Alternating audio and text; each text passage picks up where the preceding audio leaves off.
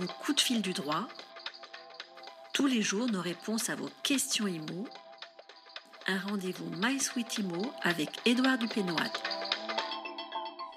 Bonjour Emmanuel Jolneau.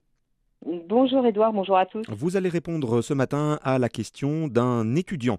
Euh, il a trouvé à louer un studio à Paris, un studio de 20 mètres carrés. Ça fait 4 ans en fait qu'il est dans les murs. Et les murs, justement, au sens propre, il voit que la peinture est en train de ternir, tout simplement par le vieillissement. Alors il a demandé à son propriétaire de refaire la peinture, mais le propriétaire a refusé. Pourtant, pourtant, la peinture des murs n'était pas neuve à son entrée dans les lieux. Alors ce locataire se demande ce qu'il peut faire. Alors effectivement, euh, le bailleur a bien l'obligation de faire les travaux qui ne sont pas de nature locative. Hein, le locataire, pour, euh, pour en avoir déjà euh, discuté, le locataire, je vous le rappelle, doit prendre en charge les réparations d'entretien courant, les menus réparations et les dégradations qu'il a causées.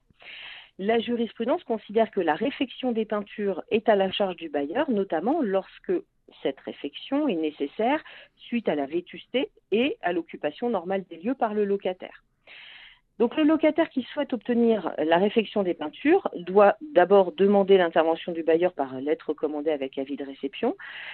S'il ne euh, s'il ne donne pas de réponse positive, on peut lui faire une mise en demeure d'avoir à effectuer ses travaux, mais face au refus persistant du propriétaire, seul le juge pourra le contraindre à faire les travaux nécessaires au maintien en bon état du logement.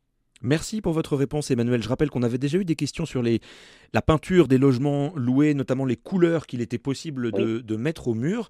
Euh, on vous mettra le lien bien sûr sur mysweetimo.com. Emmanuel, bonne journée. Merci, bonne journée.